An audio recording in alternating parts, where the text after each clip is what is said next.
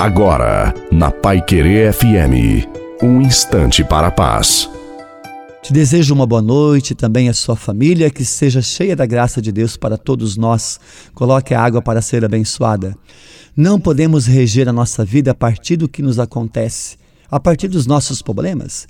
Mas Deus conhece todas as coisas e sabe o que é melhor para nós. A palavra de Deus precisa ser o alimento diário. Não podemos cair no desespero.